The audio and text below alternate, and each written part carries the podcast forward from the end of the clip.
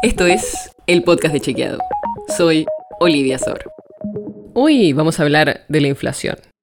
Porque el INDEC informó hace unos días que la inflación anual de 2022 fue del 94,8%. Es el porcentaje más alto desde 1991, cuando fue el 84%, y el país estaba saliendo de la hiperinflación que había sufrido unos años antes. Pero este dato del 95% es el de la inflación general, y es interesante mirar más en detalle, porque no todos los bienes y servicios de la canasta que usa el INDEC para medir la inflación tienen la misma incidencia en el porcentaje final. Y no todos aumentaron de la misma manera. Por ejemplo, el rubro que más aumentó en el último año fue el de prendas de vestir y calzado, que subió más de un 120%. El otro sector que tuvo aumentos de tres cifras fue el de restaurantes y hoteles, que tuvo subas del 108%. Los alimentos y las bebidas subieron muy parecido a la inflación general, un 95%. Y esto no es casualidad, porque ese ítem es el que más representa en los gastos de las familias promedios, por lo cual es el que más impacta generalmente en el dato de la inflación total. Por eso vamos a entrar un poco más en detalle en el tema de los alimentos y ver cuáles son los que más aumentaron en el último año en el Gran Buenos Aires, siempre según los datos oficiales.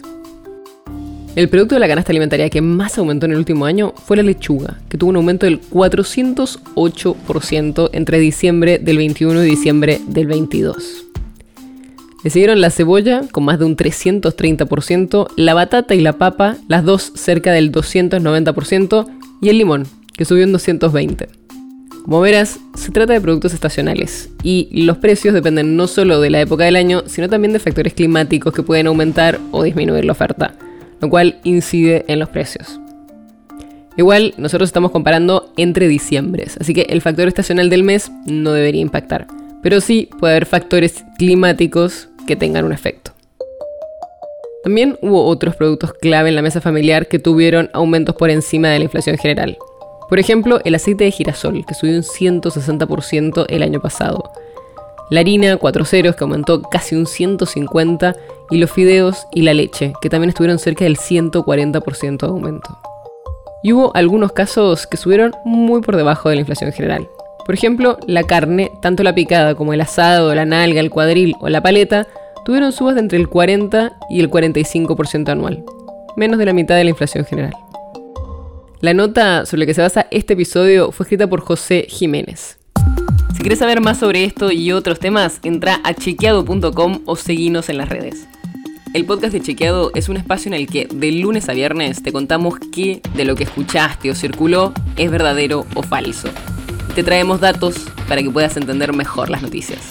Si tienes una idea, algún tema del que te gustaría que hablemos en un próximo episodio, escribinos a podcast.chequeado.com. Y si te gustó este episodio, seguinos en Spotify o en tu app de podcast favorita y recomendanos a tus amigos. Es una producción de Chequeado, producción en colaboración con Posta. La producción está a cargo de Martínez Lipsuk y Sebastián Chávez. Y la edición es de Nacho Garteche. Yo soy Olivia Sor. Hasta mañana.